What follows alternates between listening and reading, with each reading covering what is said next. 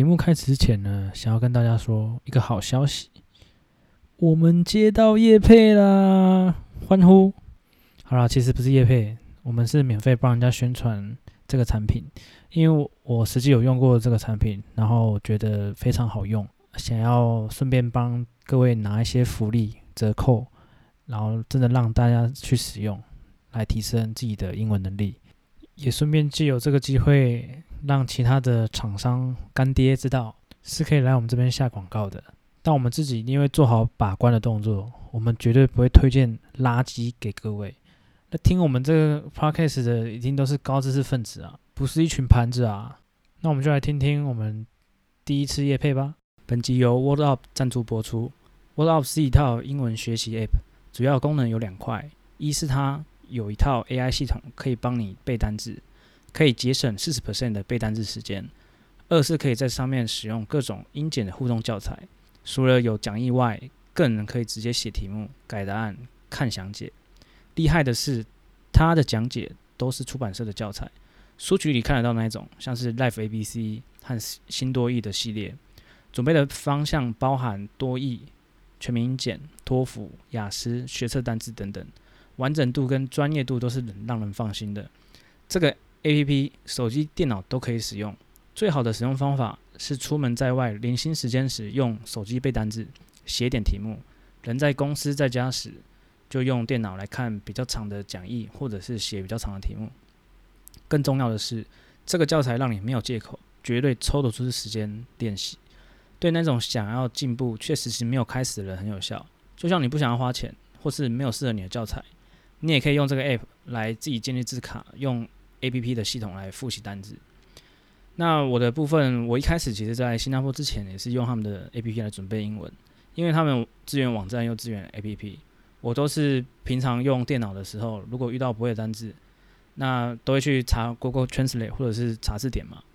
但是我会顺手再把它存到 Word 的字卡里面，这样的话我就不会查完之后就忘了。像每次查完之后又遇到一样的字，然后还是忘记，又再查一次。这样不好嘛？然后我们就把它存到 Word 里面，这样我在闲暇时间就可以拿出来复习自己当初存起来不会的单词，而且这字卡功能是免费的。那想当初高中的时候，我们都会在公车上拿着一本一本又一本的那个学测指考单词狂背，但效果其实我觉得没有那么好，因为我发现复习比呃漫无目的的去翻单词本背有效很多，而且现在有要帮你挑出你那些还没背熟的单词来复习。事半功倍，而且如果你是在准备考试，像是学测、多益、托福等等，那更建议你可以直接买 WordUp 的教材。除了闲暇时间方便复习教材里的单字之外，你还可以做教材里的文法题，甚至连听力题都可以。哇，真希望高中的时候就有 WordUp 可以用。所以喽，如果你在准备任何考试，考试前的每分每秒都很珍贵，那你就该用 WordUp 来节省时间，帮你学得好，考得更好。这么好的 App 一定要放一些福利给大家喽！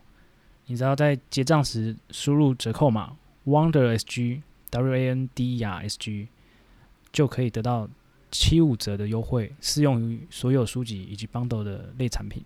我把网站链接跟折扣码放在节目的说明栏。那希望大家一起用 WordUp 学英文。欢迎收听《流浪时辰》，我是主持人吴俊霖。首先要谢谢上一集的来宾 HR 凯琳，他带来很多新加坡求职的 insight，希望那些 insight 对所有想要海外求职的听众们有所帮助。那今天我也要来聊聊怎么准备履历。我之前在一年前有在 PTT 的软体版发文介绍新加坡虾皮的工作心得，并且帮助想要来新加坡虾皮的人内推，所以我其实。呃，累积到今天为止，已经收了有一百多份履历。对，你没有听错，是一百多份履历。收了这么多履历，其中也伴随了很多他们想要问的问题。刚开始我真的是回好回满，就是只要有人寄信来，我就很很有热忱，问什么我都回，还帮忙看履历哪边可以改善，超级热心的。但是后面人数越来越多。嗯、问题常常都是重复的问题，而且也了解到最后能上的几率是真的不高，因为其实新加坡的职位是相当竞争的。你要想，像是印度的人口、越南、泰国、印尼，所有东南亚的国家都想要来新加坡工作，那你可以想象，这样的竞争强度一定是比台湾还要高的。所以我我要在这边跟那些如果我没有回你讯息，以及其实你履历有改进的地方，但我没有帮你点出的人说抱歉，因为可能稍微帮你调一下，你你就能拿到面试机会了。所以我录自己来分享对英文履历准备的看法。所以如果之后有人问我相关的问题，我就可以直接贴这个链接给他。嗯，省时又省力，哈。一江里口，蒙拉江塞口。那如果还是有问题的话，也可以去我们的那个流浪师承海外互助 FB 群发问，也欢迎在里面问履历的相关问题。希望就是大家在群里的人可以互相帮忙。首先，我们就来聊一下履历的部分。那其实中英文履历应该都通用。准备履历的诀窍就是切记，HR 只有一分钟去看你的履历。你的履历必须要简单、清楚、明了。你的目标就是在这一分钟内抓住 HR 或面试官的眼球。所以，英文履历通常一到两页就够了。你可以用英文的模板，在网络上现在有很多模板可以使用。但是，比较重要的是，就是你摆放内容的顺序。基本上，履历的大概就是三个部分。第一部分就是你的经验的 summary。再来是工作以及专案经验，最后再放你的学历。那 summary 的部分主要就是让 HR 可以快速了解你的经历跟人格特质。放在最上面的目的就是要快速吸引 HR 的眼球，所以你可以放一些你想要应征职缺所需要的技能的关键字，或者是这些职缺所需要的人格特质，甚至你可以放。一些这职缺你才懂得，这职位才懂得专业术语，让 HR 和面试官能快速对这份履历有兴趣，并且继续看下去。这就是第一部分 summary 的重点。那第二部分专案跟工作经验的部分，就是要尽可能跟你投递的职缺高度相关。要针对之前自己的经验去显示说，跟这个职位所需要的能力多么符合，并且列出在嗯、你之前的专案经验负责什么部分，以及达到什么成就。此外，负责的什么项目也要写细一点，然后确保写上去的人，如果被问的话，你都要必须很清楚的回答，不可以含糊。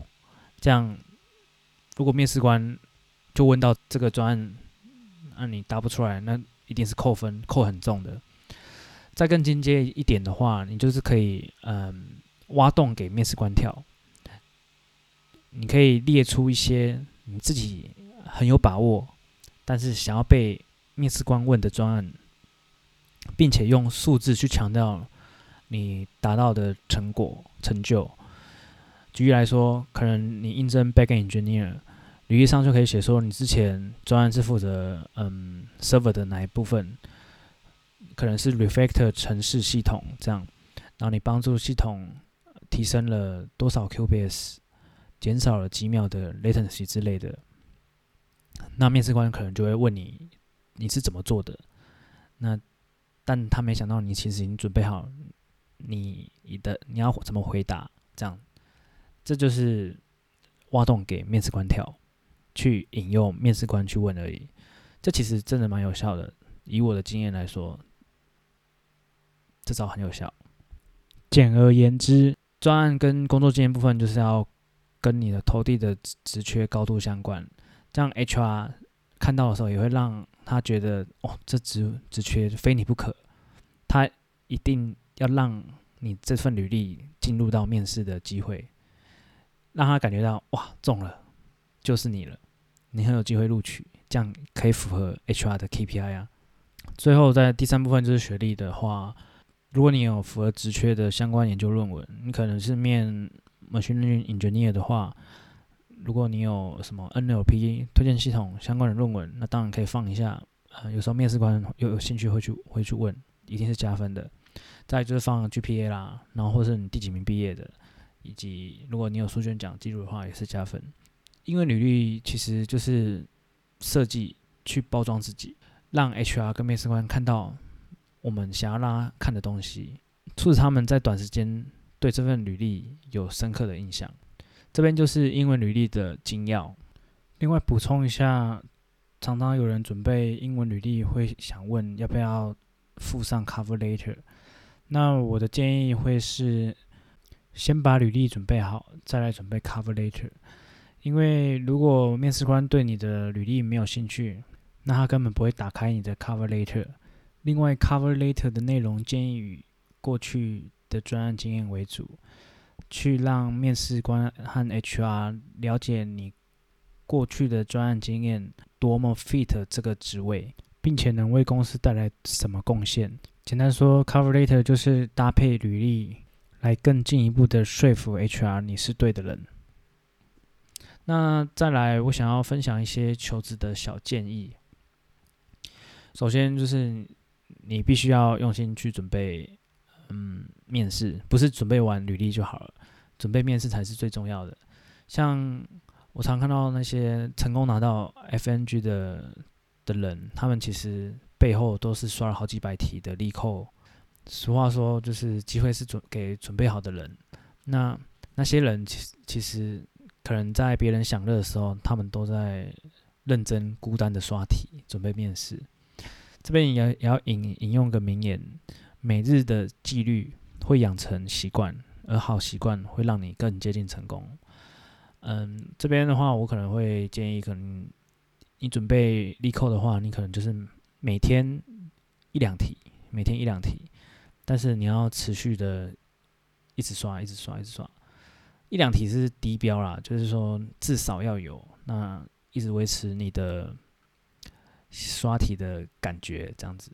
那你这样持续下去，它累积起来也是会很有效的。这样，在第二部分就是 LinkedIn 的的重要性。其实，在找海外工作的时候，其实 LinkedIn 是非常好用的。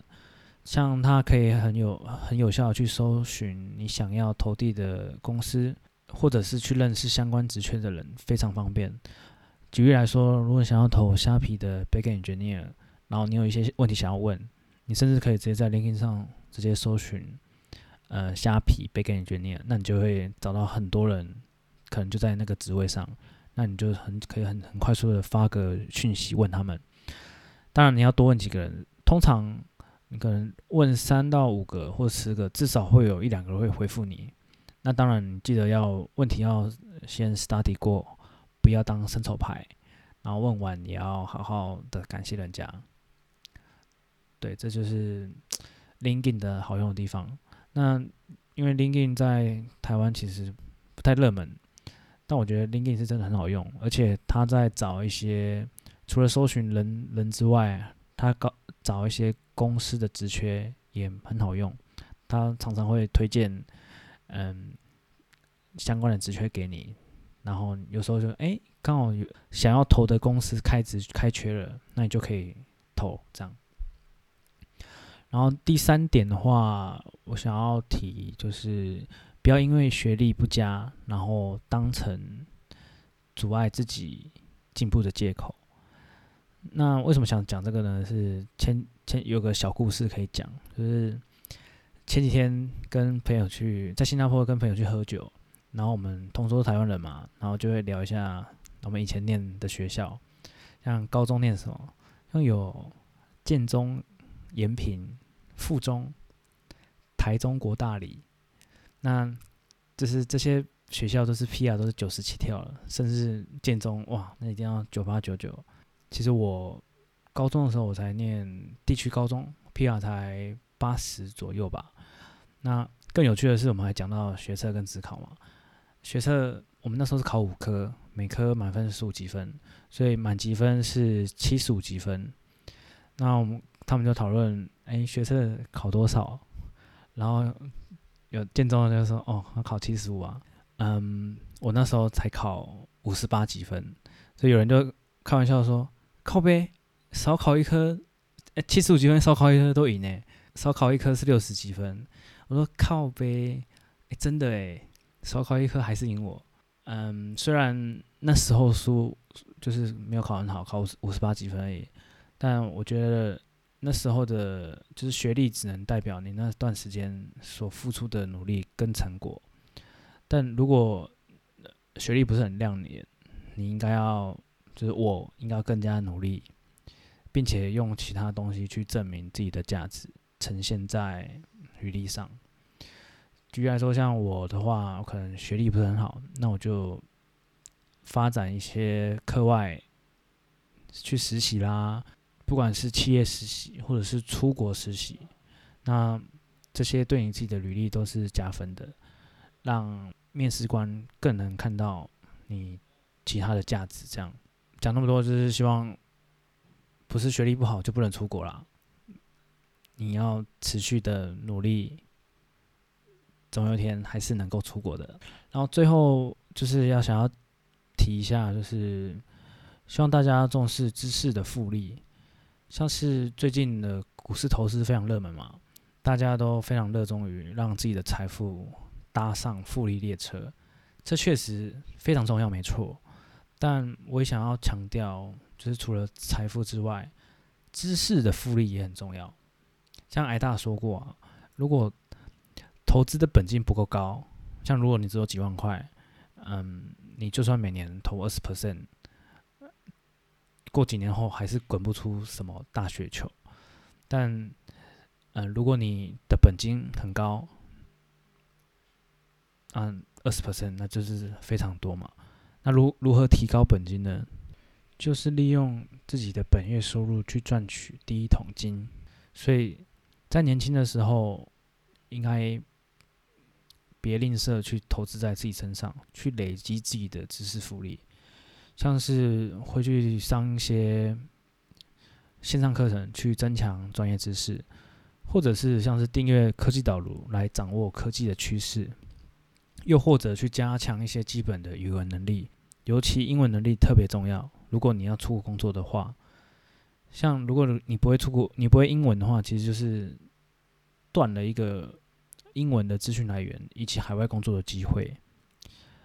再来，你看那个 LeBron James 每年都砸那么多钱在保养自己的身体，也就是投资自己。那我们现在生活在资讯这么杂乱的世界下，拿一些钱去保养我们的大脑，这不为过吧？而且知识可以累积，并且一生受用。这样想不觉得 CP 值超高吗？我们每个月定期定额可能。一两千、三五千去做投资，那我们应该也要定期定额，每个月花一些钱去投资我们的大脑。那话说回来，那英文要怎么准备呢？今天刚好就介绍到 Word Up 这个学习英文的利器，赶快点选说明栏的链接去使用，今天就开始累积知识的复利吧。今天的节目就到这边，别忘了给五星评价，并欢迎留言讨论。我们下次见，拜。这边我想跟大家宣传一下，就是我建立了一个海外工作交流 FB 群组，名取名叫“流浪师城海外工作互助群”，就希望欢迎就是对海外工作有兴趣的人加入。因为当初建立这个 Podcast 的宗旨是希望台湾人多出国看看。并在海外成长，说不定未来有机会回台湾贡献之类的。而建立这个群，主要就是希望可以凝聚大家的力量，在群里可以大家无偿地互相帮忙，或者是分享求职或者是工作经验。举例来说，可能刚毕业的学生需要人帮忙看一下找工作履历有没有问题，或者是一些工作的职缺呃方向，或者是有一些海外的朋友能够分享海外的职缺。资讯，甚至是提供内推的机会。所以，像我之前就在 PPT 看到有人提到，公司里的印度人会复制，就突然公司里的就变很多印度人这样，因为他们都会一个拉一个，就一个帮一个内推，然后越拉越多人来。所以，我也希望台湾人可以像他们一样，一个拉一个，让我们台湾人也可以复制这样。所以我建立这个群，就希望可以帮助想出国工作的台湾人，如果他们没有方向，那他可以加入我们这个群，获得一些经验。最后想跟大家说，人生只有一次，如果想出国闯闯，不如现在马上就行动。加入群组，大家互相讨论帮忙。那我会把链接放在节目说明栏，你可以直接点链接去加入群组，或者是搜寻“流浪师承海外工作互助群”。谢谢大家，拜。